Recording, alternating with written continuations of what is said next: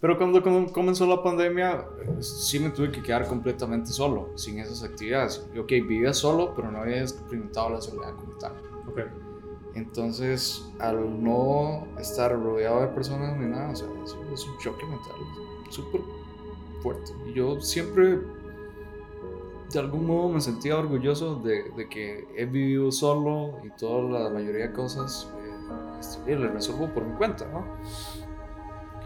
Pero cuando me enfrenté a esa soledad, me comencé a enfrentar como a todas mis sombras, a mí mismo, a todas las, no sé, las grietas que no había querido reconocer y no había querido sacar el tiempo para verlo. Creo que por lo menos llevaba unos dos o tres años de no tener una conversación tan profunda eh, con una persona que ha pasado por diferentes situaciones eh, interesantes y más que nada y en especial eh, la pandemia lo hizo entrar en sí mismo, darse cuenta que era lo que estaba sucediendo en su vida, que lo, estaba haciendo sentir de cierta manera y él se dio la tarea de trabajar en eso, de trabajar en esas sombras, de ir más adentro en sí mismo y aprovechar que podemos crecer con ese tiempo, con el tiempo de nosotros mismos y darnos cuenta que somos muchísimo más que las situaciones que están sucediendo alrededor de nosotros y creo que ustedes pueden sacarle muchísimo jugo a esta conversación.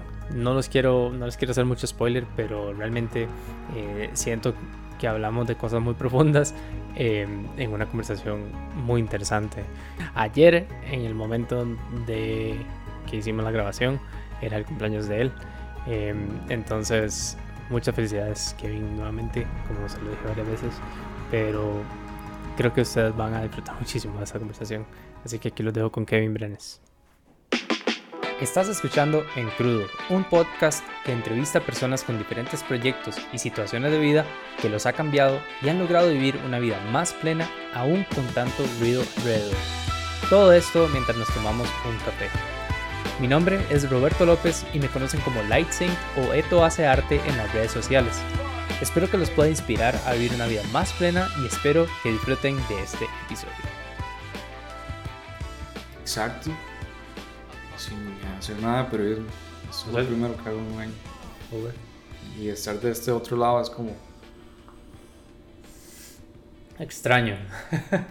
es porque no tengo el control. Sí, obvio. De hecho, bueno, hablemoslo aquí, de hecho. Dima, eh, empecemos. o sea, no importa, en realidad no es como que tengamos que empezar de alguna manera o algo eh, específico, pero Kevin Brenes. Entonces, my, Tinoma, feliz cumpleaños, primero que nada. Gracias, es un, es un, día bastante interesante, como te dije antes, por mensajes para hablar. El día del cumpleaños, yo no sé vos, me dirás, pero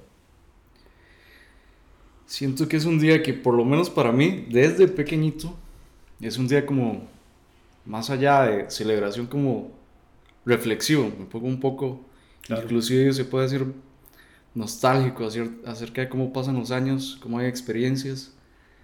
También hoy particularmente se cumplen 10 años de, de que se murió mi abuela. Mm.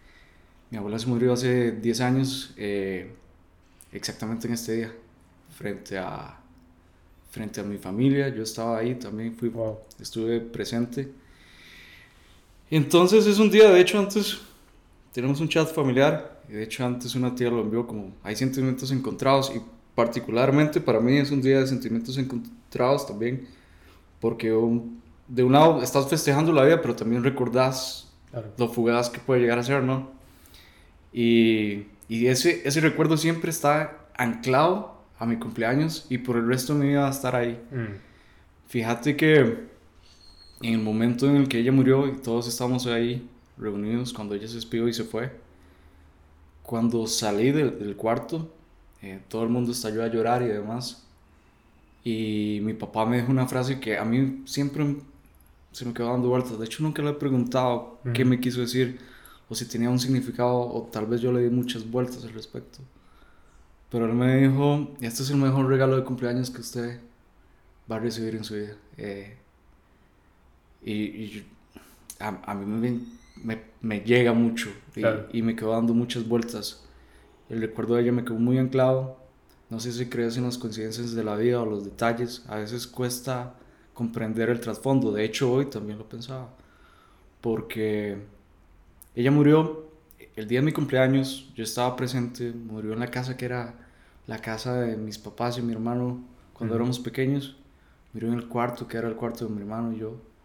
Y y estuvimos ahí presentes y tenía como también un detalle bonito, ella era, era muy espiritual, no diría que tan religiosa, pero sí muy espiritual.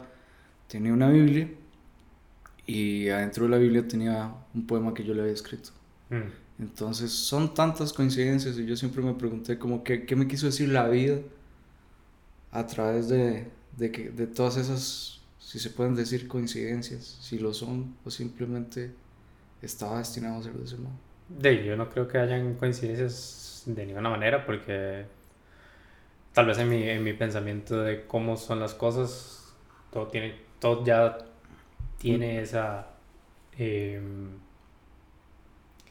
de, si uno quiere ponerlo de alguna manera como... Una enseñanza, una razón de ser tal vez. Sí, exacto. o sea, ya ese camino está hecho y es lo que es. O sea, ¿Crees que está como de algún modo predestinado a que pasara de ese modo? Yo creo que todos tenemos decisión de cómo van a suceder las cosas, pero sí creo que el camino que uno esté tomando es el mejor camino para llegar a las cosas que uno realmente quiere.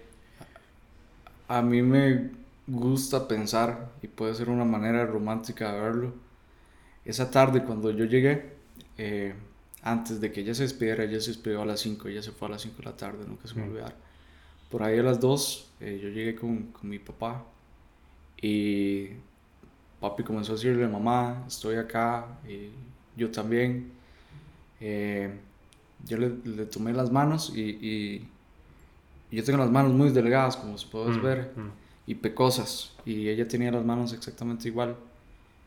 Y lo que yo pensé en ese momento y sigo pensando 10 años después es como ella escribía mucha poesía, ella se sentaba todas las tardes a escribir poesía. Es una mujer que nació por ahí en los 37, si no me equivoco, y ella aprendió a escribir con carbón en, en hojas de plátano, con lo que le enseñaba el hermano que se iba a la escuela, porque la mamá de ella había muerto muy joven. Y a mí me gusta pensar cuando yo tenía las manos en las manos de ella, que lo que compartíamos y que yo tenía la responsabilidad y tengo la responsabilidad eh, es de seguir escribiendo, mm. de escribir poesía. Ella era lo que hacía, la hacía feliz, era su forma de expresarse. Y entonces me gusta pensarlo de ese modo. Y, yo vivo con, con, con esa, esa, responsabilidad, siento. Y es totalmente propia, ¿verdad? De pensar de que yo tengo que escribir por mi abuela y porque yo también lo disfruto. Pero Sí, interesante detalle para hablar del cumpleaños. Empezamos un poco fuerte, pero más, no pasa nada. O sea, eh, hay algo como que decís que es tu responsabilidad. Yo personalmente no creo que sea tu responsabilidad. Sí, tal, tal vez no sea la palabra adecuada, pero sí siento que... Que hay algo ahí que querés hacer a, partir para recordarla de alguna manera como algo que te dejó, que te heredó. Sí, la poesía. La poesía. Claro. La poesía. Claro. Pero sí, man, yo siento que tal vez a veces uno se pone también como... Esto es súper personal y no digo que lo estás haciendo mal, pero, pero se ponen como, como responsabilidades propias que, que, que tal vez no son tan que tal vez no existen. Exacto. Entonces, y entonces de, al final decís como, ay, pero es que no lo estoy haciendo y qué va a pensar mi abuela. Claro, ah, claro. Y, y, y, viene también... Yo lo que creo es que tu abuela va a ser feliz con lo que quieras hacer. Ajá, no que, ajá. Eso es lo que yo... No, pero lo lindo es que creo yo que el crecer pequeño viéndola escribiendo poesía fue lo que me hizo a mí, que a mí también me encanta escribir y no, como tal, ¿verdad? Como forma de expresarme. Y está totalmente ligado. Claro.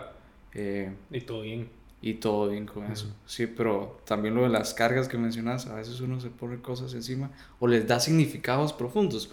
Porque como te dije al principio de la conversación, eh, toda, toda la forma en la que ella murió, todos estos detalles, ¿verdad? Tal vez uno les da más significado al que tiene y simplemente todo fue una coincidencia. Mm. Sí. No creo que sea coincidente, pero sí, tal vez uno sobre... Como analiza. ajá, sobre analiza, sobre como que le ponen más cosas de las que, que podrían ser. Al final simplemente es de, son ciclos de la vida. Son ciclos de la vida. Que al final de, también sí tienen que ver el momento, el lugar y todo lo demás. Pero de a partir de eso, ¿cómo es que vas vos a afrontarlo y, ¿verdad? ser una mejor persona? y, qué significado le doy. exacto. Y que al final todo está bien, yo siento.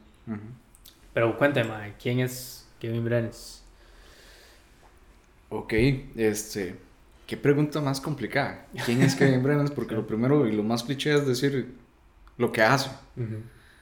Eh, pero bueno, entonces puedo comenzar con lo que hago. Yo soy, soy ingeniero en sistemas, este, trabajo como project manager, eh, también estudio periodismo, ahorita está en pausa.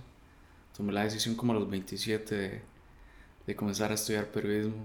Eh, por la pandemia me detuve porque vivo en un mundo muy virtual, dado el trabajo en informática mm. y como que ir a clases virtuales me parecía como excesivo todo. Entonces ahorita el periodismo está en pausa. Como sabes, y de hecho la primera vez que nos vimos, creo que no te recordabas, pero fue en Parque Francia. Eh, también me gusta tomar fotos. Hiciste un workshop gratis y varias gente fui. Sí, me acuerdo. Y, Yo le iba a preguntar a dónde fue que nos conocimos. Ahí fue donde nos conocimos, en Parque Francia. Este, súper buena nota de tu parte porque llegaron como 10 personas y nos enseñaste a tomar fotos de manera manual. Mm. Es algo que me gusta mucho. La, la fotografía eh, creo que es algo que compartimos. Me gusta salir con la cámara y, y, como que uno, para mí la cámara es como un cierto modo de meditación, ¿no? Mm. Me encanta salir, capturar, me encantan los retratos y también el, proceso de editar para mí es muy bonito también. No sé si lo disfrutas tanto como yo, pero la edición me parece también algo muy lindo. Estás escuchando música y estás tratando de, de representar lo que capturaste, si se puede, en una mejor manera. Entonces, fotografía y como de informática, Y, periodista. Y el, y el periodismo, ¿qué querías? ¿Qué, ¿Qué es lo que veías en el periodismo como de algo que te gustaría llegar a hacer o terminar? O, creo que yo... Ok, pasa algo. Creo que a los 17 años es muy difícil tener un camino definido acerca de qué quieres desempeñar por el resto de tu vida. Y a pesar de que incluso en los colegios tratan de dar eh, orientación al respecto, para ser sincero, yo a los 17 no lo tenía claro. Yo simplemente eh, pasaba mucho tiempo en la computadora y pensé, ok, puedo tal vez diseño gráfico, puedo turismo, ninguno de los dos me llamaba tanto la atención. Mi hermano ya estaba estudiando ingeniería informática, entonces yo lo vi como un camino a seguir y lo hice. Luego, cuando ya comencé a desempeñarme como informático, por ahí hace 10 años de hecho, en julio de este, de, de este año se cumplen 10 años, no se me olvida que Roberto estaba en una llamada, perdón, estaba en una reunión y mi primer trabajo habíamos, habíamos como ocho personas. Mm. Y alguien preguntó si todos eran felices con lo que hacían, si de verdad les gustaba. Y no se me olvida que de esas ocho o diez personas, solo una respondió que sí. Mm. Habían arquitectos, habían médicos, había gente que no sabía todavía qué quería. Estamos hablando de personas mayores de 30 años. Entonces pasaron cuatro o cinco años y cuando cumplí 27 dije yo, pero ¿qué, qué me estaba deteniendo de estudiar esto? Y creo que está relacionado con que la mayoría de escritores son periodistas. Entonces seguí ese camino y la verdad que la comunicación, hacer como lo que estamos haciendo ahorita, me encanta y me encantaría en algún momento no desempeñarlo tal vez en su totalidad, pero sí en los momentos libres, eh, ojalá hacer entrevistas, me gustan mucho o incluso llegar a ser mi sueño, sí sería tal vez llegar a hacer algo que creo que tal vez te guste mucho, es tipo documentales como los que hacía Tony Bourdain. Interesante. Y, mm, ¿cuántos años tiene usted? Hoy, hoy estoy cumpliendo 32 años. 32, ah, ok, porque yo la vez pasada, no sé por qué, eh, si fue una historia de Instagram o algo así que dijiste como entrando a los 40. Una cosa ah, sí, sí, sí. Sí, pero no tiene 40 en la vida. ¿Sabes qué es? Eh, de hecho, el otro día estaba hablando con, con, con una pareja de, señores muy, muy lindos, muy buenos conversadores. Y la señora se me queda viendo y me dice, es que usted, usted parece como muy viejo adentro. Mm. No, no, pero físicamente se ve, o sea, joven igual. O sea, yo diría, por eso cuando, cuando usted puso la barra de los 40, yo dije, madre, no tiene 40 en la vida, pero, o sea. Juego, juego mucho con eso, bromeo mucho con eso. Yo sé que, y de hecho, me siento muy bien ahorita, con 32 años, siento que estoy en una muy buena etapa. Pero juego mucho con eso de decir, como, ya, estoy. Soy un viejito ah, ya. ya No, no, pero todo bien. Mae, decime una cosa, hace cinco años pensabas en la persona que sos ahora y, digamos, sus logros. Em, y, y, y, cómo llegaba esa imagen, ¿Qué, ¿Qué, pensabas cuando, digamos, hace, no sé, digamos cinco años, pueden ser, decir cinco, diez años, o vos te sentabas mejor. Em, y, y, se cumplieron algunas de las expectativas que tenías o es el día perfecto para hacer esas clases de preguntas, ¿verdad? Porque de hecho antes lo estaba pensando qué tanto ha cambiado, qué tanto he cambiado desde el último año y creo que las cosas se han dado de una muy buena manera. Creo que, que he avanzado, pero de hecho había alguien con la que jugaba a Icebreakers, preguntas de, para romper el hielo y una vez me preguntó eh, qué hubiese cambiado en los últimos dos años. Y yo le dije que absolutamente nada, porque los dos, dos últimos años son los que fui más profundo, eh, con un trabajo incómodo hacia mí mismo y dadas muchas circunstancias que venían pasando en mi vida, como que tal vez notaba ciertos patrones. Entonces hace dos años incluso tomé la decisión de ir completamente en esa búsqueda profunda en uno, en ese trabajo incómodo y me siento muy contento de la persona que soy ahora. Claro, no lo visualicé hace cinco años eh, y no estoy diciendo que tenga las respuestas a nada en lo absoluto, todos los días también tengo batallas, pero ahora me siento como con más herramientas. Tampoco imaginé llegar a los 32 años tal vez eh, siendo lo que soy ahora. Creo que nunca tuve y creo que es algo que uno debe tener y no lo hago como una visión eh, tan concreta de quién es el que quiero llegar a ser mañana. Pero al menos en lo profesional he cumplido mis expectativas. Quiero terminar el periodismo eh, y en la parte personal, que creo que es la más complicada, sigo trabajando constantemente en tratar de ser un poquito mejor cada día. Hmm. Cada día lo trato y a veces más bien eh, busco liberarme de, de eso, ¿verdad? Mm. Porque a veces, como decís, nos ponemos cargas encima, como, ¿cómo, cómo puedo ser mejor? Ah, mira, tomé esta decisión, cometí un error y no pasa nada. Mm. Ahora también, creo que, no sé vos, pero después de los 30, también hay cierta liberación en, cuando uno se conoce a sí mismo y también decir como, no pasa nada si algo no sale bien, mm. si no sale como esperaba, o si, como decimos popularmente, la cagué o cometí un error. Mm. Aprendimos y seguimos. Hay como mayor liberación, creo, después de los 30 en cuanto a ese aspecto. Siento que, digamos, los 20 generalmente son como la carrera a los 30. Sí. Entonces es como, como, mae, si no llega a los 30 con tal y tal cosa, no soy, no llega a los 30 y dice, va, y no llegué, pues, no pasó nada, o sea, quedaron cuántos años. De hecho, hace cinco años, ahora que lo mencionas, hablando ya directamente de cinco años, yo estaba muy preocupado en llegar a los 30, porque creía que la vida se me iba a acabar. Mm. ¿Cómo? Pero todavía me faltan tantas, tantas cosas y me, me, entró un existencialismo tan grande que yo decía, mamá, se acabó, se acabó, ya llego a los 30, ya voy a ser un viejito, porque es que los 20 la gente te impulsa que hay que aprovecharlos y que tiene que saber todo y llegar ojalá con la vida resuelta a los 30. Y no. Y además yo creo que las generaciones cambian también. Digamos, mi hermano se casó a los 31 y, y ya, se, digamos, casa propia o apartamento propio y toda la vara y, y digamos, y para mucha gente eso no es una realidad. Y es que cada camino, y es súper cliché mencionarlo también, pero cada camino es completamente distinto. Es distinto. A mí, porque no sé si tenés esta pregunta por ahí, pero acerca del futuro, pero a mí me gusta algo que una, vez estaba viendo una entrevista de Guillermo el Toro y esta esta pregunta a mí me fascina porque me mantiene vivo y con cierto, no sé si esperanza acerca de lo que hay abierto en, en cuanto al futuro que uno tiene. Lo que decía Guillermo del Toro era que su forma de, de escribir siempre se basaba en y entonces. Mm. Y entonces pasó esto, y entonces pasó esto, y entonces, no sé si me estoy explicando bien, pero la pregunta me hace cada día levantarme y decir, bueno, ayer pasó esto, y entonces hoy qué va a pasar.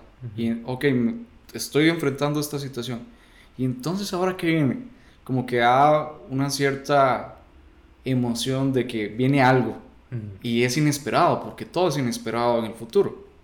Todo es inesperado en este momento, a partir de lo que estamos hablando. ¿Y entonces qué? Y salgo de aquí, y, entonces qué va a pasar? Me gusta esa filosofía de esa pregunta. ¿Y entonces qué va a pasar? Me suena que es también cambiando el, el y entonces, o sea, perdón, cambiando el pero por un y entonces. Ajá. Entonces más bien sería como quitando la limitación de pensar que, que ya, digamos, tantas cosas han pasado para que llegue aquí y, es, y no me siento bien, más, más bien hacia dónde, hacia dónde voy a caminar ahora que, digamos, me hizo llegar a este punto. ¿Sí me doy a entender? O sea, más como quitarle el, eh, no sé, estoy aquí, pero tal y tal cosa. Eso es como una, una, una forma negativa de decir, no estoy disfrutando del presente, ni estoy esperando, o sea, y, y, y, me va a limitar al próximo paso. Pero está muy interesante, me gusta esa filosofía, la verdad. ¿Qué tanto pensás vos o sentís que vivís en el presente? Cuesta generalmente cuando uno, digamos, como que tiene situaciones que están sucediendo. Ajá. Entonces uno siempre está como mentalmente como pensando, bueno, y ahora que, digamos, tengo tantas esas cosas que acaban de pasar, entonces ahora qué va a pasar. ¿Cómo resuelvo? ¿Cómo resuelvo? Exacto. Entonces sí siento que es difícil, pero de al final siempre es un trabajo estar en el presente y estar pensando qué va, o sea, cómo voy a seguir adelante, no tanto resolver un problema, sino simplemente seguir adelante. Por ahí estoy leyendo un libro que muy muy bueno, personalmente me parece muy bueno, se llama eh, Let It Go. Es de un reconocido psicólogo eh, estadounidense, creo que ya murió pero su filosofía se basaba simplemente en, ok, usted tiene una meta y usted tiene una visión acerca de lo que usted quiere en el futuro, o usted tiene un problema y usted tiene una idea de cómo resolverlo. Y él cree, y es lo que es un poco pensamiento mágico, ¿verdad? Y puede sonar, pero él cree que simplemente cuando uno deja que las cosas pasen, se acomodan mejor que si usted está interfiriendo constantemente. Claro. se, se basa en esa filosofía y lo explica de una manera tan clara y también hablando de manera energética. Y te pongo un ejemplo que me parece súper sencillo. Usted llega a su casa y perdió las llaves. Si usted se obsesiona con buscarlas, no las va a encontrar. Usted se olvida de eso, lo deja ir, let it go, se va y se pone a hacer otra cosa, regresa y las encuentra. Entonces, hablando como de, de obsesionarse con cosas, tal vez a veces, y y, y Porque está... está esperando el resultado. Ajá, exacto. Él lo, lo, que dice precisamente es, eh, deje que las cosas pasen y, ok, tenga una meta, tenga un objetivo, trabaje por eso, pero que el resultado no esté ahí siempre en su mente, obsesionado. Ah, tranquilo. Ok. Mae, eso es, eso es vacilón porque va muy en línea con eh, mucho de lo que estoy viendo eh, o escuchando de, no sé si has escuchado de Abraham Hicks. Ah, sí. Entonces, Abraham Hicks, man, les paso escuchando y escuchando porque es muy interesante la filosofía en la que ella o ellos eh, se basan para vivir. Y es realmente estar feliz. Y es, y, y es muy cliché, pero el estar feliz es literal decir, no pasa nada, estoy bien, qué cosas me hacen feliz, qué cosas quiero seguir haciendo eh, sin esperar ese resultado. Abraham Hicks, eh, bueno, tiene dos cosas súper interesantes. Lo primero es el, este personaje que ella tiene adentro, ¿verdad? En teoría, por, para los que no tienen contexto, es... Eh, ella una canaliza. Ajá, ella canaliza una entidad, supuestamente. entonces, a mí al principio me chocó eso, pero la, incluso la leí y, la, y la sigo también. Es impresionante la congruencia con la que habla acerca de las cosas. Y las enseñanzas que da me parecen brillantes, brillantes. Y lo vacilón es que en teoría lo hace a través de esta entidad que ella recibe y luego transfiere el conocimiento. Sí, es, es, espectacular. A mí me parece que, o sea, si uno tiene esa mentalidad para abrir y el simplemente abrirse poquitito ya puede dejar entrar esa información de una forma y, y, y, qué bonito que lo mencionas, porque a veces uno se cierra. Si yo, si yo me hubiese cerrado al principio, simplemente porque creo que ella está loca y canaliza una entidad y está poseída por un espíritu raro, no voy a tener toda la visión de toda la información tan valiosa que comparte. De hecho, lo, lo, escuchaba el otro día Joe Rogan, que lo mencionaba en un podcast, que decía. Eh, también me choca eso, pero todo lo que habla es demasiado congruente. Entonces, ¿para qué, ¿para qué meterse en los detalles? Ajá, ajá. Es un espíritu, ah, es una entidad. ¿Para qué? Y así nos pasa así con todo, ¿verdad? Exacto, exacto. Sí, que al final de, tenemos como tantas eh, que podrían ser como barreras ante la sesgos, gente. Sesgos que no nos dejan poder profundizar con alguien por simplemente ok, esa persona me cae mal. Y no te diste el tiempo para sentarte y conversar. Y, o se ve así, se viste así. Ajá, o se viste así.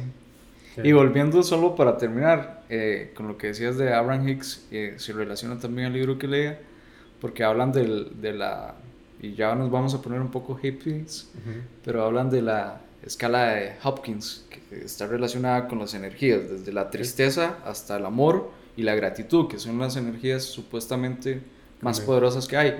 Y hay algo muy bonito y yo no sé si te ha pasado en tu vida, que es cuando, cuando uno está alegre, cuando uno está agradecido, las cosas se dan.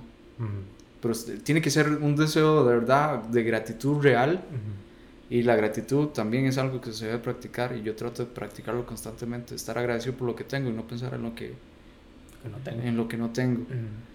Y hay un momentum, que es lo que menciona Abraham Hicks, hay un momentum en cuando su único objetivo en la vida debería ser buscar sentirse bien. Y no hablo de buscar placer, sino sentirse genuinamente bien. Y que cuando uno está en ese lapso de, de, gratitud, de amor, de confianza en la vida, las cosas simplemente se dan. Pero es algo que se debe practicar continuamente. Y es como dijimos antes, dejar de pensar en un resultado en específico. Yo puedo querer muchas cosas y tengo que trabajar por ellas, pero dejando el resultado por fuera y que se den de la manera que se tengan que dar estando abierto a todas las posibilidades. Una de las cosas más interesantes, bueno, también interesantes de esta parte es que eh, generalmente,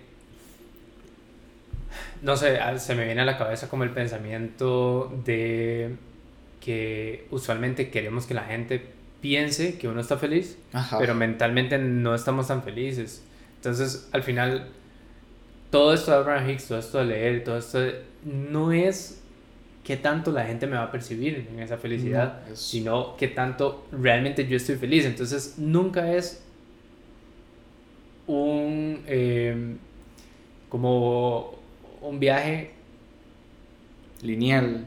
Sí, no, hacia los demás o hacia cómo me perciben, sino es, es un viaje personal, siempre es totalmente, completamente personal. Y eso es, eh, tal vez estoy siendo como muy superficial en el hecho, pero lo que pasa es que generalmente buscamos felicidad pero cuando, cuando queremos como eh, hacer mejor nuestra vida, lo que estamos haciendo es comparándonos con alguien más para decir, no tengo estas cosas, no soy esta persona, entonces quiero ser como esta persona, pero es que no, ¿cómo, ¿cómo puedo ser yo feliz con lo que yo tengo, con lo que soy? Em, sin estar viendo el exterior. Exacto, sin estarme comparando como por, por lo que los demás tienen. Porque entonces al final se vuelve como, como una carrera a tener las cosas que la otra persona tiene y se nos olvida que todos nosotros tenemos un, un, digo, un camino nuestro, digamos, no sé, es como lo que se me viene a la cabeza como en ese sentido. Y es que al final, y, también eh, es repetitivo a veces mencionarlo, y puede ser sonar súper cliché, pero al final todo es adentro. Sí, exactamente. Todo es adentro y, y ese trabajo, a mí me, a mí me, me fascina aquella escena en, en The Matrix donde Neo se encuentra a un niño que está volando una cuchara. Entonces le dice, si usted intenta doblar la cuchara, nunca va a poder, es imposible. Usted lo que tiene que volarse es a usted mismo, o sea, a su mente. Mm. Porque lo único que se puede hacer es cambiar el pensamiento interno. Y a partir de eso se refleja en la realidad. Mm. Y eso es el y ese es todo el ese es todo todo el tema de manifestación también. También. Mm. Ajá. Y al final entre más estemos pensando en ese resultado, de la manifestación va a ser más difícil que llegue porque estamos demasiado obsesionados con el resultado, que es lo que estábamos hablando. Sí, y, y, hablando como tal de temas de manifestación que la gente puede creer o no, y se puede llamar como se le llama a veces que es pensamiento mágico, yo creo que la vida constantemente lo está probando. A mí me ha pasado, digamos, ahí. Eh, me encanta que cuando dejo ir algo, eh, ok, tengo la visión, lo dejo ir, pero cuando estoy completamente absorto en mis cosas, completamente feliz con lo que estoy haciendo, ahí aparece algo y se da. Pero si estás, como dijimos antes, obsesionados con el resultado, probablemente no se va a dar. Y es que además el problema de obsesionarse con los resultados es que estás obsesionado con el no tener el resultado. Ese es el problema más grande. O no tener lo que estás, lo que estás manifestando. Entonces, entre más estás empujándote para buscar o encontrar lo que estás buscando, eh, más estás obsesionado con el decir, no tengo esta cosa, la quiero ya. La quiero ya. Entonces...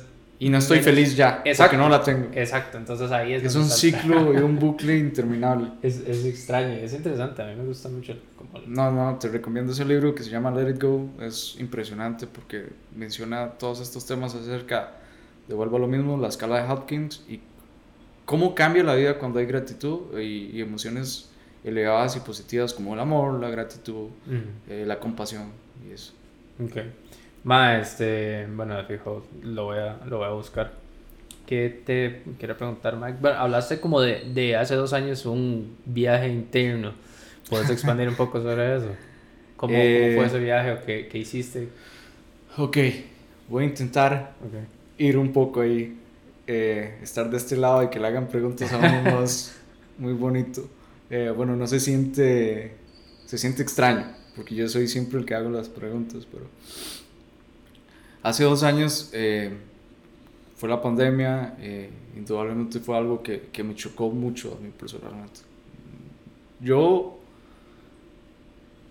vivía solo, pero creo que nunca me enfrenté a este tipo de soledad como tal, porque Ok, pasaba en el trabajo, pasaba en la universidad, pasaba en las actividades eh, comunes, ¿no?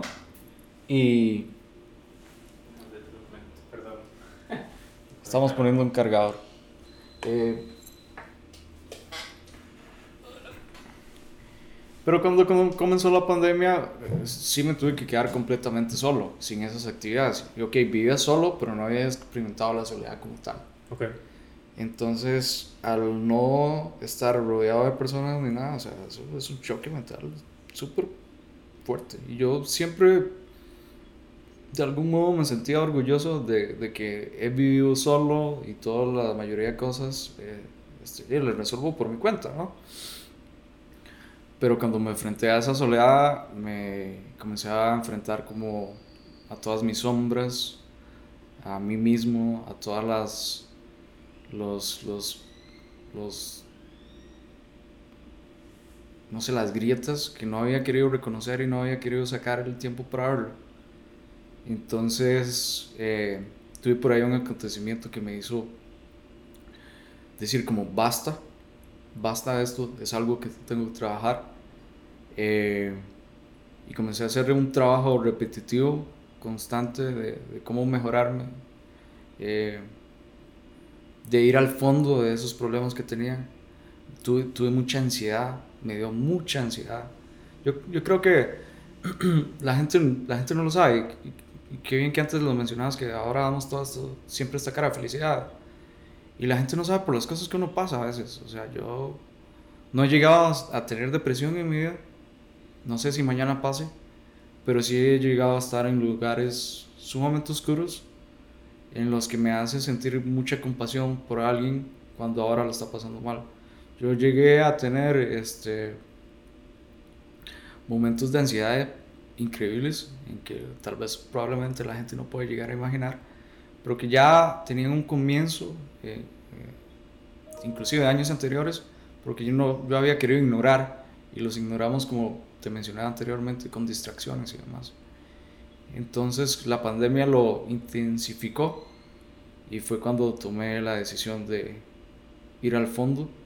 Eh, desde entonces he ido a terapia. Creo que la gente debe ir a terapia, me encanta mencionárselo a la gente. Eh, personalmente encontré un psicólogo increíble, es, ha sido un, una persona que me ha dado tantas perspectivas diferentes de la vida que me hicieron mucho crecer. Me hicieron dos cosas. Lo primero fue ir muy al fondo de mí, pero de una manera muy sencilla. Y lo otro fue también salir de mí. Eh, como dándole simplicidad a la vida y a que todos nos enfrentamos a, a, problemas, pasamos por cosas complicadas, pero es parte de, y que son temporadas. Hay temporadas que son subidones de todo va bien, tú estás mismo va perfecto, tienes una relación perfecta, tienes el trabajo perfecto, eh, andas ahí como enamorado absolutamente en la vida y de repente el otro día pasa algo y, y todo se va al carajo. Y entonces también aprendí eso, a vivir eh, surfeando con lo que traiga la marea, lo que viene y lo que va. Y, y sí, fue un trabajo muy incómodo y también repetitivo. Y no es un trabajo que se termine nunca. Es un trabajo que se tiene que seguir haciendo hasta que uno muera. Si usted quiere tener una vida más plena, si usted quiere salir de patrones negativos, si usted quiere incluso, si usted está bien, usted puede ayudar a los demás en conversaciones, en después de que yo pasé por todo esto, fíjate que mucha gente me ha hablado de temas de ansiedad, inclusive yo ya lo puedo identificar, ¿no? Y es tan necesario escuchar a la gente cuando está pasando por estas cosas y decirles, no, usted no sabe lo que puede llegar a ser un ataque de pánico, por ejemplo. O, o yo veo gente que a veces no quiere hablar al respecto, pero la está pasando muy mal. Y usted dice como, uy, ma, a mí me encantaría que se pueda abrir un poquito más, porque sé que si se logra abrir y conversarlo con alguien, va a haber una sanación muy importante. Pero tenemos miedo de abrirnos y evidentemente tiene que ser con una persona de confianza, ya sea amigos, familiares, crear un círculo. Pero cuando uno se abre y cuenta las cosas, hay una sanación enorme. Y yo creo que durante estos dos años yo, yo fui ahí, me alejé o se alejó gente simplemente porque ya no hacía parte de, lo que quería en mi vida y quedó mi círculo, para ser sincero, muy reducido, pero quedaron los que tenían que quedar. Y, y ahora esa es incluso mi filosofía de vida. Está el que tiene que estar, el que no quiere estar es libre de no estar y confío y me gusta trabajar en que a pesar de lo que esté pasando en la vida constantemente, tener la confianza de que las cosas se están acomodando para bien. Buenísimo, de no, genial. Yo. Vamos a ver qué pasa el avión. Ajá. el vuelo BX80. Ma, muchas gracias por compartir eso. Claro. Eh, creo lo mismo que hay que compartir con las personas que necesitan, y pero que esas personas van a llegar cuando sea el momento necesario. Sí, los guías llegan en los momentos necesarios. Las personas llegan. El otro día estaba en, en el oeste paro y había una frase que decía: La gente llega en el momento que tiene que llegar y se va en el momento que tiene que llegar. No hay como un right time, ¿verdad? Un perfecto timing. No más, bien todo es, más bien ese perfecto timing es, el perfecto. Ajá, ajá, ajá. Todo se da en el momento que se tiene que dar. Y a mí, eh, ¿sabes qué es algo que me ha costado en estos dos años? Eh, dejar ir. Dejar ir. el desapegarme de, de todo. Y cuesta. Y por eso te decía que es un trabajo constante. Y yo lo hago. Pero regañadientes. Claro. Porque cuesta. Espero encontrar algún día, y sé que no, porque si no sería Buda, pero una liberación al estar completamente desapegado a muchas cosas. Cuesta mucho, porque, porque digamos, o sea, es inevitable ser humano. Sí. Entonces, Eh, definitivamente el desapego es de las cosas, creo que son de las más difíciles, en especial porque uno generalmente es, vivimos en un país que es relativamente pequeño, todo el mundo se conoce, las cosas suceden, que suceden, suceden eh, muy cerca de uno, eh, aunque sea lejos. Entonces... Todo se contagia. Todo, exacto. Entonces, de estar en círculos sociales en general es... Eh, no sé, o sea, en términos de las cosas como con las personas, eh, saber de las demás personas que uno se está intentando desapegar es muy difícil. O sea, es muy fácil porque todo el mundo se conoce. Estaríamos en Estados Unidos, no sé, y alguien vive en Chicago y otro en Estados no me explico, y hay algo ahí que hay que desapegar. Tal vez es un poco más fácil porque, digamos, la distancia es como... Es, es fácil que lo mencionas porque con, con esto de la pandemia me, me regresé a Montevideo de un año. Y de hecho me incomodaba eso. Yo iba como a cortarme el pelo y, y, todo el pueblo sabía que me estaba cortando el pelo. y aunque parezca interesante, aquí en la ciudad hay como cierta mayor libertad en cuanto a ese tipo de, de situaciones. Como si usted se quiere apartar de un círculo eh, y no pasa nada. Y no es como que lo están viendo constantemente, pero en, en los pueblos chicos, de hecho, eh, yo noté como ciertos patrones. Cuesta más que alguien, qué sé yo, estás en un círculo y ese círculo tiene ciertos hábitos que no te favorecen y vos querés salir de ese círculo. Pero como el pueblo es tan pequeño y todos están tan arraigados entre sí, apegados, les cuesta hacerlo. Mm. Entonces de repente te ves envuelto en esos patrones sin querer salir para que tal vez no hablen de vos y demás. Mm. O sea, para una persona que tiene eh, problemas de cierto sentido con esas, con, con, con en, digamos, en lugares así, les va a costar más salir si claro, no Claro, claro. y recordemos lo, también lo, lo básico de que los círculos, eh, el ambiente en el que usted se rueda termina... Mm, moldeándote. Moldeándote, sí, exactamente, exactamente, sí. Qué, qué, complicado en pueblos pequeños, no me imaginaría. Sí, de hecho es algo que, que a veces la gente no... Tal vez, creo que es algo maravilloso que, que una vez conversaba con, con una amiga y decía que éramos muy afortunados, ella y yo, de venir de dos pueblos, porque nos dejaba tener la perspectiva de dos lugares distintos. ¿no? Entonces usted tiene esta perspectiva del GAM y la visión que tiene la gente aquí, digamos, a mí me hace gracia que mucha gente tiene una visión de las zonas rurales o, o, que el GAM es el país y no. Hay tantas cosas que pasan en las zonas rurales, las visiones son tan distintas las cosas son tan complicadas a veces allá. Bueno, aquí no estoy diciendo que no sea complicado tampoco, porque hay muchas complicaciones también. Pero, pero sí, hay, hay una visión distinta en, ambos territorios, por así decirlo. Sí, me, me, imagino que, digamos, ser la persona que querés ser puede ser un poco más complicado porque todo el mundo está viendo lo que estás haciendo. pero baila las demás personas, cómo sos, quién sos.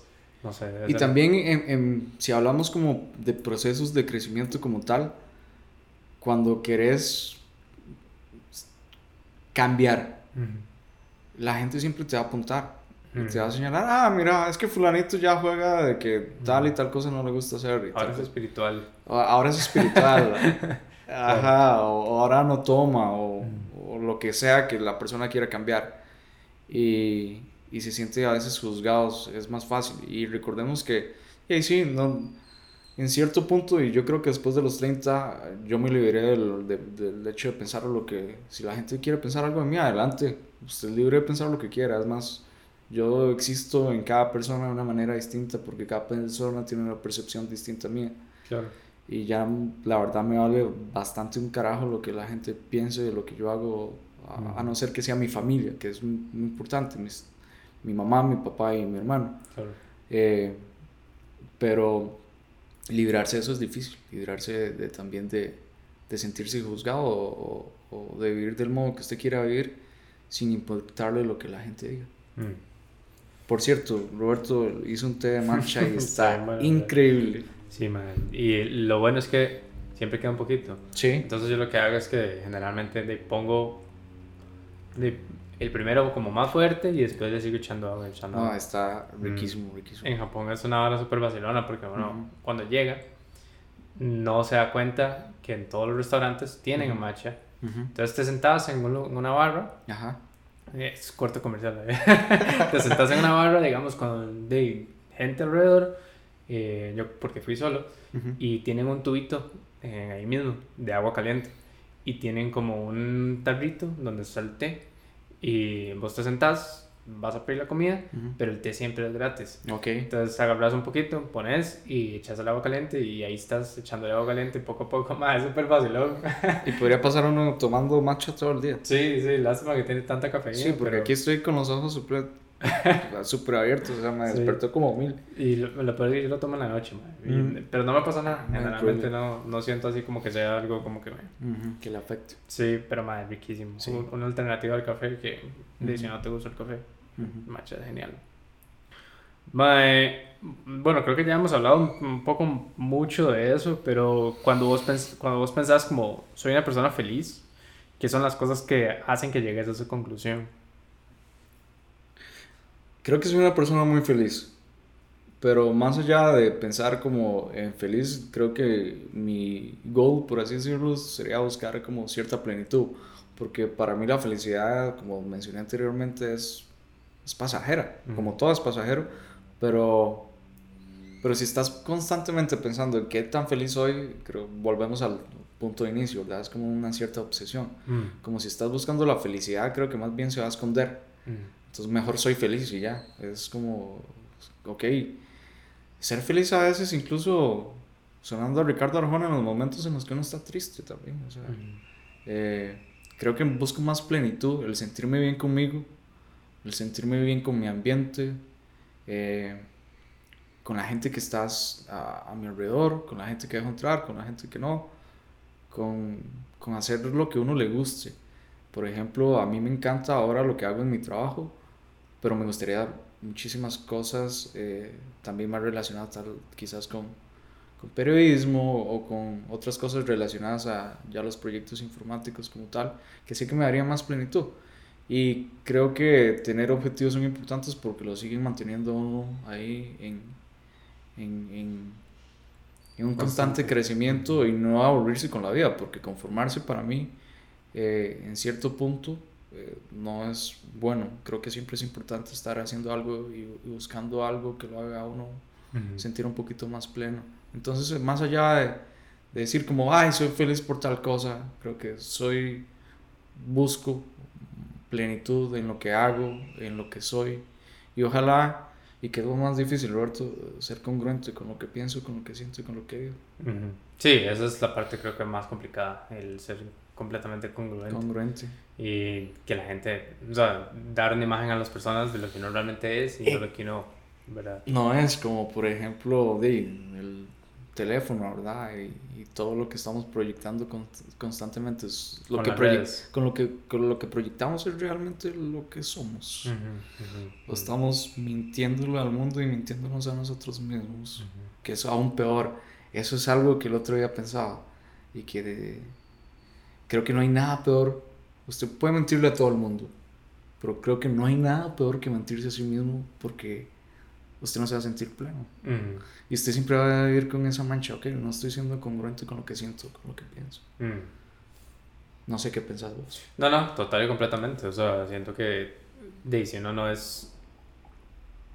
Si uno no está dando honor a las cosas que uno quiere... Predica. Predica, sí, de alguna manera, consigo mismo, porque como te decía, yo siento que lo mismo que con Abraham Hicks, si uno no, si uno estas cosas no las hace como para uno mismo, nadie más las va a hacer por uno y al final de siempre está viviendo como la vida a través de los ojos de los demás no, y no hacia uno mismo, entonces no tiene como mucho sentido, siento yo, ¿verdad? Es como complicado. No, porque al final vuelvo a la palabra que a mí me gusta utilizar y no sé si estoy utilizando el término correcto, pero no te vas a sentir pleno porque, y lo decís perfectamente, si lo que estoy haciendo es viviendo la vida solo para que los demás tengan percepciones, para yo ganarme su validación, está completamente mal. La única validación que usted necesita en su vida es la propia.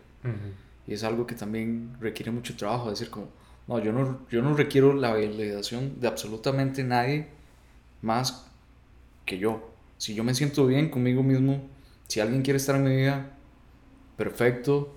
Si no, yo no voy a tratar de validarme para que usted sea parte de o para que usted crea que yo soy importante o de que yo soy valioso o, y que puedo hacer un aporte en su vida. No, yo soy lo que tengo que ser y siempre tenemos cosas que mejorar y siempre estamos abiertos al feedback y deberíamos estar abiertos a que nos den... Eh, y mira, creo que vos te enojas mucho.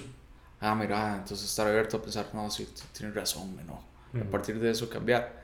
Pero no desde un punto de validación de que voy a cambiar, simplemente para caerte bien y para que seas parte de mi vida. ¿no?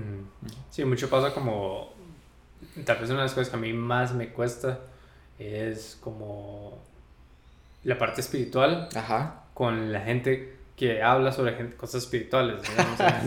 como decir, como qué tan espiritual soy, qué tanto conozco la espiritualidad, como que me dice como, que voy a dejarlo ir, porque esta persona simplemente es lo que es y no puedo hacer nada al respecto, no puedo sí, cambiar, sí, sí, sí, sí, Pero y... si yo quiero mi espiritualidad, lo voy a, la voy a seguir y voy a hacerlo como a mí me gusta, ¿verdad? Sí, en, términos ya hablando así medio esotéricos, espirituales, este, dice, mucha gente no, no está abierta, inclusive ahora en el mundo que vivimos, ok, yo veo que mucha gente habla acerca de, de sí, de, de manifestar y de pensar correctamente y pero eso es, de hecho es una cosa que yo aprendí a trabajar estos dos años. Mi, mi parte espiritual yo la tenía completamente en el olvido. En el olvido, no existía y fue algo que, que, que, que puse a, a, a, trabajar en mí, como, okay, ¿con qué conecto yo? ¿Con, ¿En qué creo yo? Creo que, creo que existe un Dios, creo que existe algo, una inteligencia ahí afuera, superior, que tiene alguna relación con mi vida y con las decisiones que tomo, los caminos que se presentan y los cruces, ¿no? Y es algo muy importante y que creo que, que sí, lo que mencionas es, estos temas tampoco se los puedes a veces comentar a alguien o, uno puede estar abierto a comentarlos y ver qué tanto quieren escuchar. Eh, pero creo que al final la parte espiritual, y creo que es un problema de nuestra generación, que la tenemos completamente abandonada, entonces hace que a veces simplemente queramos trabajar como, ok, en la parte psicológica, en la forma en la que pensás, en tus traumas pasados y demás, pero en la parte espiritual propia, no importa lo que usted crea, Buda, la Dios, whatever, eh, creo que se encuentran muchas respuestas. Y se encuentra un apoyo ahí, invisible, y un soporte. Y, y fuera de que uno pueda incluso a veces pensar como, ah, estoy loco en creer que existe algo más allá afuera que, que me ayuda. Pero si a usted ese cuento le funciona, hágalo siempre. Yo sí creo que existe algo ahí afuera que siempre está tratando de que yo esté en un mejor lugar. Mm. y, igual, no es... Eh, no es que solo funciona como para vos, pero sí es también... O sea, sos vos que te estás ayudando a vos mismo a partir de esas cosas. Está o sea, completamente válido. genial, ma. Eh, ¿qué, ¿Qué haces para mantenerte motivado? Aquella pregunta que te dije antes y entonces como, ¿qué viene ahora? ¿Qué, qué, ¿qué viene? Ok, estoy pasando en este momento de mi vida, pero ¿qué viene ahora? Este, como, ¿te recordás cuando uno iba a la escuela o al colegio y comenzaba ese primer día de clases? Yo trato de ir mucho a ese sentimiento porque era un sentimiento de, ok, ¿qué va a pasar este año? Quiero estar abierto a lo que venga. A mí me gusta mucho ir ahí y, y, y tener ese sentimiento como ok, algo, algo va a venir, algo va a pasar. Y siempre sí trato de pensar de que vienen cosas buenas, siempre es, algo bueno viene, incluso en las épocas difíciles, algo, algo viene, algo viene detrás, hay un regalo oculto detrás de todo este carbón que estoy recibiendo en este momento. Mm. Y, y, eso me mantiene motivado, como el, pensar que, que, mañana, de verdad, mañana puedes ser mejor o o no sé si viste Náufrago alguna vez. La película de Tom Hanks. hay, hay, una escena maravillosa donde el, tipo. Eh, voy a hacer spoiler por si no lo han visto. Eh, para que le hagan skip a esta parte. Pero hay una escena donde él regresa y ya su esposa está casada con alguien más. Porque ya pasaron muchos años y ya no pueden estar juntos. Ella tiene una vida hecha, tienen hijos y demás. Entonces eso lo comenta a un compañero como, esto es demasiado difícil, estoy demasiado triste. pero si algo me enseñó a estar en aquella isla, fue que cada mañana me tenía que despertar y confiar en que la marea me iba a traer algo. A mí me gusta pensar en eso, en que la marea siempre trae algo. Y hay que estar ahí simplemente consciente, con atención, para ver qué es lo que la marea va a traer y ojalá aprovecharlo. Genial. Quería, quería, estaba pensando como otra pregunta a partir de todo esto, que es, que no acá, que es como, a veces uno escucha esta frase como de, eh, más que la vida es sufrimiento. Ish. O es, eh, tengo que sufrir para, tengo que trabajar muy duro, tengo que sufrir para llegar a lo que quiero o hacer lo que quiero. Tengo que trabajar demasiado duro para llegar a eso. ¿Vos qué pensás de eso? O sea, ¿qué pensás cuando, cuando alguien te dice como... Hard work. Sí, como eh, work hard, play hard, digamos, pero, pero también como el, el... O sea, no solo como en la parte, de, digamos, obviamente de trabajo, sino mentalmente como que uno dice como, más es que eh, a mí siempre me pasan estas cosas y, y, y como que uno siempre termina como en ese pensamiento, si no paso por estas cosas, no voy a llegar a lo, a lo feliz, digamos. ¿Vos crees que... Que tenés que sufrir para que pasen cosas buenas. Ajá. Ok, pues creo que no estoy seguro, pero creo que eran los romanos o los griegos que mencionaban que la vida, y no recuerdo específicamente el personaje, pero que decía la vida es básicamente una tragedia, porque desde que usted nace, su tragedia, su vida está lista y el camino está y las cartas están echadas porque se va a morir. Entonces ellos decían que, que todo se trataba de hacer que la vida fuera un poco menos de tragedia para llegar a ese final. Entonces en ese lapso de vida y muerte, tratar de hacerlo lo menos tragedia posible. Muy trágico me parece a mí. Y yo creo personalmente que no, que no hay que sufrir para conseguir las cosas. Es como por ejemplo esta percepción que yo tenía chiquillo de que, que para tener un buen amor había que sufrir mucho a veces. Que, que, había que trabajar mucho en el amor, en las relaciones y que era luchar, luchar por estar con alguien más, eh, por poner un ejemplo. Creo que no y creo que pasa igual en la vida.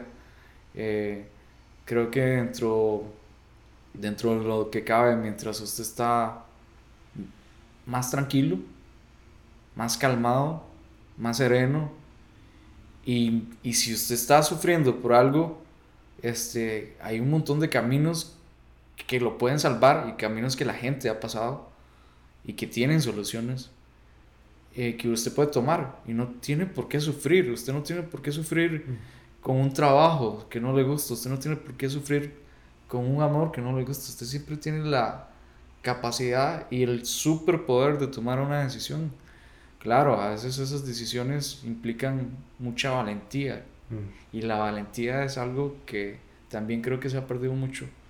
La valentía, la conciencia, ahora se adentro de decir como, ok, ¿por qué estoy sufriendo? ¿Por qué, carajo estoy tan obsesionado con esta idea de sufrimiento o en esta etapa en mi vida o con esta persona o con esta situación? ¿Por qué estoy sufriendo? ¿Por qué, por qué estoy dejando que pasen años de sufrimiento? ¿Por qué? Si simplemente podemos tomar un camino diferente, tomar una decisión distinta y mejorar. Creo que para llegar a un buen resultado en cualquier cosa no es necesario el sufrimiento. Es necesario a veces trabajar, ¿verdad?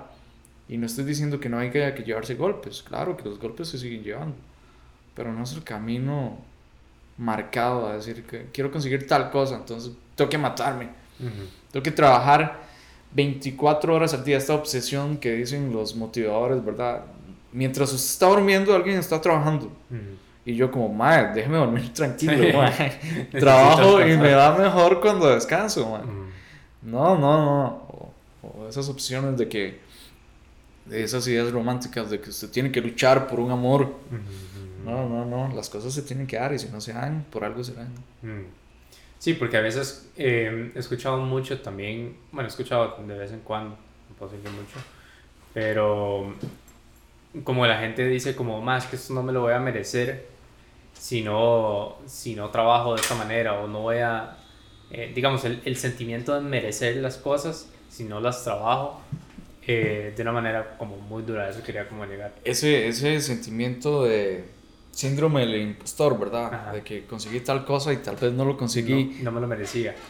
Y, y me mi familia es tal y porque mi situación de vida es tal, ¿verdad? Claro, llegué a pasar con, por ejemplo, hace poquito cambié de trabajo y era como, este, ¿estaré lo suficientemente preparado para este nuevo reto?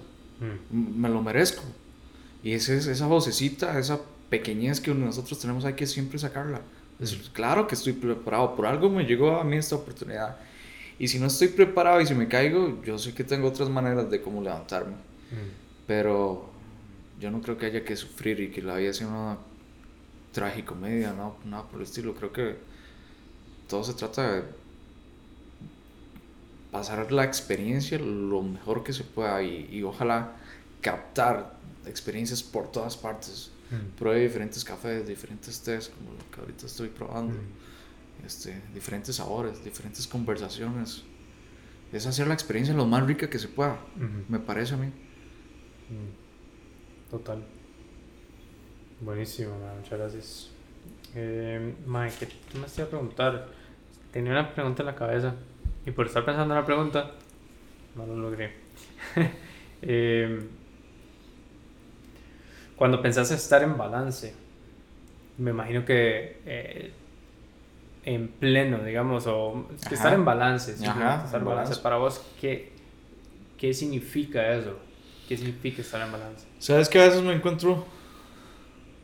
Tal vez estoy reiterando muchas preguntas, pero me parece que el balance en general es como un poco diferente porque es como... No, no. Es un balance en... Estoy en balance en mi vida profesional, en mi vida personal, en mi vida espiritual. Yo a veces, porque vamos, vivimos en esta sociedad tan rápida, ¿no? Yo no sé vos, pero a mí me pasa mucho que a veces estoy como en, en, una carrera. Siento que estoy en una carrera y no sé quién me subió ahí y por qué estoy participando y por qué estoy corriendo tanto y por qué no me estoy deteniendo. Entonces cuando me cacho ahí, cuando me veo que estoy en esa carrera, es como, hey, santo que respire, bájese de ese tren, no tiene por qué subirse en eso, no tiene por qué participar en esa carrera. ¿Qué, qué es lo que quiere? ¿Por qué está corriendo tanto?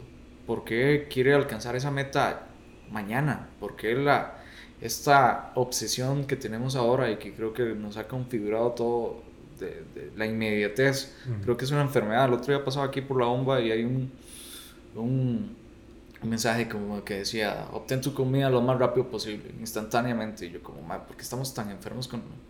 Y eso hace como que a veces nos obsesionemos con que todo tiene que suceder ya. Y, yo trato como de bajarme de esa carrera, buscar un balance, este, haciendo ejercicio, saliendo a caminar, tratando de distraerme de las cosas que me ponen en esa carrera, como puede ser el teléfono, como puede ser el trabajo, como puede ser... Eh, que pase leyendo mucho, tratando de presionarme a mí mismo, como mejorar en ciertas cosas que veo. Uno tiene que estarse cachando siempre, Roberto, para decir como, hey, no, man, tómese su tarde libre, vea una película hoy, salga a caminar, salga a tomarse unas cervezas con unos amigos, tómese un café, tenga una conversación. Mm. Y cuando uno está en ese balance, lo bonito es que creo que vuelven a aparecer cosas bonitas, porque si estás en ese rush constante, eh, creo que las cosas no se dan. Y si estás tratando de,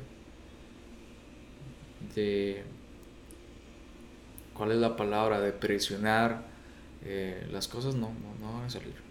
Mm. ¿Cómo buscas vos el balance? Si se puede preguntar. Yo creo que mm, depende de las situaciones, pero sí, digamos, generalmente me doy cuenta como que estoy mucho tiempo como en la computadora o en una pantalla o en un pensamiento. Sí, sí, sí, sí. Y entonces, yo generalmente, digamos que me pasó ayer, fue eso como, madre, voy a dejar el celular aquí, voy a quitarme los zapatos y voy a ir a eh, caminar en el zacate porque lo necesito. Y nada más es sentir el sol, me explico. Eh, eso es una de las cosas, digamos, el balance para mí también es meditar, intentar, digamos, ese tiempo de no pensar absolutamente nada. Eh, más que un sonido, digamos, más que un, no sé, un sonido X, porque la mente siempre está moviéndose.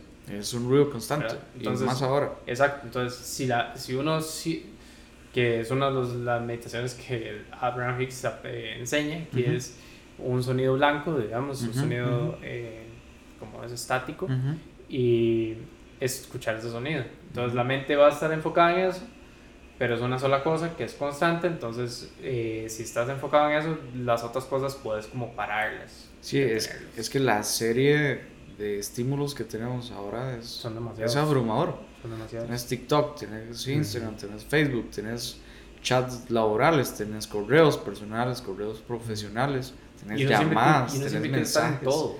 Y, es que la mente se hizo adicta a esa cantidad de estímulos. Lo que pasa es que ahí es donde creo que pasa la parte en la que no nos volvemos tan conscientes. Y buscamos a veces, ok, te sentí solo, pones 10 mensajes en WhatsApp, en Instagram, esas cosas, en vez de, en vez, ajá, para, para evitar el sentimiento que estás teniendo, en vez de decir como, no, ¿por qué me siento solo? ¿Por qué estoy buscando en el exterior algo que yo debería encontrar la solución aquí? Mm. Adentro. No sé. Sí, no, totalmente. O sea, es algo que uno siempre, siempre tiene que, tiene que trabajar internamente. Es imposible. O sea, siempre va a encontrar una, una, una excusa externa y, y de momentos puede ser válido, pero, pero sí siento que definitivamente el estar solo, estar tranquilo con uno mismo va a ser muchísimo más enriquecedor a largo plazo. Ajá, que, que, buscar el placer y la inmediatez constante. Exacto. es lo que, lo que pasa ahora, ¿verdad? Que buscamos evitarlo todo en base al placer. Mm. Como salgo, me tomo unas birras, me olvidé de lo que estaba pasando. Salgo, conozco una chica y la veo hoy, ya mañana no. Mm. Solo para evitar el momento de, de, soledad que estaba sintiendo, lo que no quiero enfrentar en mí. Eh, muchas cosas que pasan, todo es muy desechable. Yo trato de buscar ahora, eh, y, empezando conmigo mismo, hay una canción lindísima que habla acerca de esto, de la conexión, pero con la conexión con uno mismo. Yo trato primero de conectar conmigo mismo para poder conectar ya con alguien más. Y que es lo que creo que estamos sedientos y no lo sabemos, porque estamos en esta carrera, eh, estamos sedientos de conexión. Y qué rico cuando usted conecta y tiene una, eh, una, una conversación o puede llegar a tener una conexión bien, bien profunda con alguien. Creo que estamos viendo eso. Y también creo que a veces no valoramos el hecho cuando lo encontramos, ¿verdad? Porque creemos, también tenemos esta idea de que siempre ahora hay algo adelante que puede ser mejor, ¿no? Sí, sí, esa es una de las cosas más difíciles. También como en relaciones o en, no sé, eh, cosas materiales. Ajá, trabajos. Porque, de sí, al final siempre puede haber algo mejor, efectivamente. Pero eso significa que no soy feliz con lo que estoy haciendo en este momento, o lo que tengo en este momento. Entonces estamos dejando de ver el presente y concentrándonos en cosas que no tenemos, carencias, y ahí es cuando pasa todo lo que hemos hablado. También hubo otra cosa que me preguntaste por ahí que me llamó la atención y es como que creo que hay que erradicar constantemente y que el papel de víctima. Usted es 100% responsable de lo que pasa en su vida y que cómo toma las cosas. La vida le puede tirar hasta un montón de cosas, pero usted tiene que ser responsable de eso. Creo que hay que tener 100% responsabilidad de lo que uno enfrenta en la vida y dejar el papel de víctima, porque ese papel de verdad no lo va a llevar a ninguna parte. Nadie más es responsable de las cosas Nadie. que alrededor de uno. Usted puede, usted puede estar pasando por la peor situación, pero probablemente aunque usted no se haya puesto ahí, usted tiene un nivel de responsabilidad ahí. Usted puede salir de ahí solo con usted. O sea, solo con decir, ok, ser valiente, decir, yo voy a tomar responsabilidad de esto y lo voy a cambiar. Por más difícil que sea, si, si tengo que buscar ayuda, lo voy a hacer, pero lo voy a cambiar. Porque el papel de víctima creo que ahora está también sí. bastante por ahí. No completamente. Siento que victimizarse siempre es la forma más fácil también de decir, no es culpa mía. y todos los demás tienen que cambiar. Todos los demás tienen que cambiar. Para yo estar feliz, porque si no, no voy a estar feliz. Muy, y, súper egoísta, además. Súper egoísta. Aparte de, de, de, de víctima, egoísta, sí. Mm. Entonces es como es extraño porque ese, digamos, el ser egoísta tiene sus dos caras. Ajá. Siento que ser egoísta en ese sentido es una forma negativa de ser egoísta. Ajá. Pero ser egoísta en el sentido de como, mae, quiero trabajar para mí mismo, no es egoísta porque es egoísta en el sentido de, sí, voy a trabajar para mí mismo, pero es para poder estar bien con todas las demás personas o con todo lo que pasa alrededor y conmigo, que al final Usted, debe ser, usted, usted, usted, debe ser su prioridad número uno. Uno debe ser su prioridad número uno.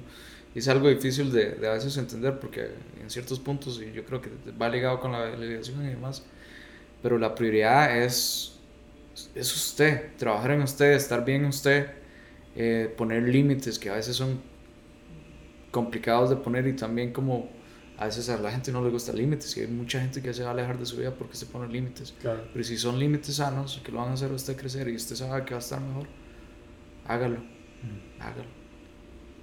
Buenísimo, madre. Yo creo que con eso terminamos. O sea, hemos hablado de todo un poco. Hemos hablado de un montón de cosas, ¿no? Gracias por. No sé ni cuántas. Por invitarme. A mí que. que, que a mí me encanta conversar, mm. pero cuando. Bueno, me encanta conversar cuando con vos, por ejemplo, digamos, siento una bonita conexión para poder hablar y todo, cualquier tipo de tema. Y creo que las conversaciones al final son algo que de verdad enriquecen la vida. Claro. Cuando usted tiene una buena conversación, usted sale un poquito mejor, creo yo. Total. Usted sale un poquito mejor de, fuera de tener, claro, tenemos conversaciones superficiales a cada rato porque son parte de la vida pero cuando uno saca el rato para escuchar a alguien, para que cuente su historia, para que se abra, yo creo que es de las cosas que a mí me hacen sentir más, más conectado conmigo, inclusive, y me hacen sentirme bien. Son de las cosas que a mí me hacen más sentirme bien. Tomarse algo y conversar con alguien, y esa conversación se vuelva algo que lo lleva a uno de un punto A a un punto y uno ni siquiera sabía que lo necesitaba. Y uno ni siquiera sabía que lo necesitaba. Mm. Sí. No, y gracias por invitarme en este día tan interesante como mi cumpleaños número 32. sí, bueno, es un podcast cumpleañero hoy. sí, un podcast cumpleañero. ¿Hay algo más que quieres compartirle de, a la gente que está escuchando? términos de... Bueno, si alguien llegó hasta aquí, lo primero... No, bueno, si alguien llegó hasta aquí, primero, gracias por escucharnos, de verdad, porque mm. también escuchar, hay que agradecerlo. Eh, lo segundo, si estás hablando en términos de ansiedad, creo que son temas que se pueden trabajar 100%. Eh, y bueno, hablamos de diferentes cosas, pero siempre, siempre hay gente que es capaz de escuchar, solo hay que buscar a esas personas con las que uno se sienta en confianza si uno está pasando por momentos complicados, momentos difíciles, siempre hay una solución. Y usted no sabe, lo, lo, a veces uno no tiene, no tiende a dimensionar lo que una palabra puede cambiar en alguien. Yo me recuerdo que en un momento específico de mi vida, que no la estaba pasando bien, eh, un día me levanté de la cama y mi mamá llegó y me dio un abrazo y me dijo, usted no está solo. Mm. Eso fue todo lo que me dijo. Me abrazó y me dijo, usted no está solo. A partir de ahí, yo fui hacia arriba. Una palabra puede cambiar el estado de ánimo, puede cambiar la vida de alguien. Y el decirle a alguien, hey, usted no está solo, yo estoy aquí. A mí me gusta tratar de ser, y, no lo vamos a hacer nunca al 100%, incondicionales con la gente que queremos. Pero a mí me gusta pensar de que yo puedo tener miles de errores y miles de fallos y ser estar lejos de ser perfecto, pero que yo siempre voy a estar ahí para escuchar a alguien que lo necesita. Y si es a la gente que quiero, el doble, ahí voy a estar siempre. Creo que mm. Ser un buen amigo es algo muy importante. Total. Y si uno puede ser esa persona. Y si uno puede ser esa persona que escucha a alguien que lo necesita, mm. en el bus, en el taxi, en cualquier lado, a veces simplemente alguien necesita desahogarse un segundo. Hiciste la vida a esa persona, le cambiaste el día, Total. puedes cambiarle la semana, o, incluso puedes cambiar la vida de alguien. Mm. Las palabras son mágicas, son poderosas. Mm. Son con las palabras con las que conectamos y podemos llegar a establecer relaciones y vínculos y a partir de ahí historias, man. Mm. A partir de las palabras vienen las historias y recuerdos y una vida rica en, en experiencias. Más bien porque en inglés spelling tiene spell, es un encanto. Un, encanto. Y eso es básicamente hablar. Al final estamos conjurando, conjurando sería como hacer un, conjuro con las cosas que está, como estamos hablando y cómo las proyectamos. Entonces, si uno se pone a pensar en cómo decimos las cosas, de al final estás estás mandándole un conjuro, un encanto, a alguien, de una forma positiva o de una forma negativa. Entonces, claro, hay que, cierto, lo negativo se, me fue. No, impacto que puede hay que pensar demasiado bien cómo es que uno está hablando y qué son las cosas que uno dice, porque dice puede activar o desactivar. Lo que escribe y me gusta pensar también en términos de, de intención, con qué intención estoy diciendo esto, con qué intención quiero escuchar. Mm. Que siempre sea genuino, que siempre sea para que todos estemos mejor. Mm. A pesar de que a veces no seamos 100% perfectos o congruentes como dijimos antes. Claro. Buenísimo, madre. Este. Uy, madre, tenía algo más que quería preguntar. Bueno, me olvidó, pero no importa. Eh, si alguien quiere encontrarte mm, en términos de fotografía o sea lo que sea. Ah, ahorita casi no estoy siendo, bueno, un poquito, he tratado de alejarme un poco, pero en Instagram soy igual Cajo Tabrenas, por ahí pronto vuelvo con mi proyecto también de entrevistas que estoy planificando, de hecho ocupo tu ayuda para algunas cosas, pero sí, pueden buscarme en Instagram como Cajo Tabrenas y, y eso es todo. Un gusto estar aquí y gracias por invitarme. Todo gusto, Muchas gracias por de todas las palabras y todo lo que hemos hablado. Ha sido súper enriquecido. Pero bien. Muchas gracias. Hablamos. Nuevamente, si llegaron hasta acá, les agradezco muchísimo el tiempo que se tomaron para escuchar esta conversación. Creo que Kevin tiene una mentalidad muy interesante y diferente de la vida, eh, que, que, por lo menos a mí en esa conversación me cambió muchísimo las la perspectiva que tenía de, de algunas cosas. Entonces, eh, nuevamente muchas gracias y a Kevin también. Si quieren de alguna manera contactarse conmigo, ya saben, en todo de todo hace arte en Instagram. Si pueden compartir este podcast, se los agradezco muchísimo. Y también eh, invitarlos a eh, que me manden un mensaje si conocen de alguna persona que tiene algún, alguna historia eh, interesante que los haya cambiado, que quieran, que ustedes creen que pueden de alguna manera inspirar a otras personas. si lo quieren hacer, de, se siéntanse libres de mandarnos un mensaje, bueno, mandarme a mí un mensaje y hablamos. Más bien, muchas gracias y que tengan excelente semana.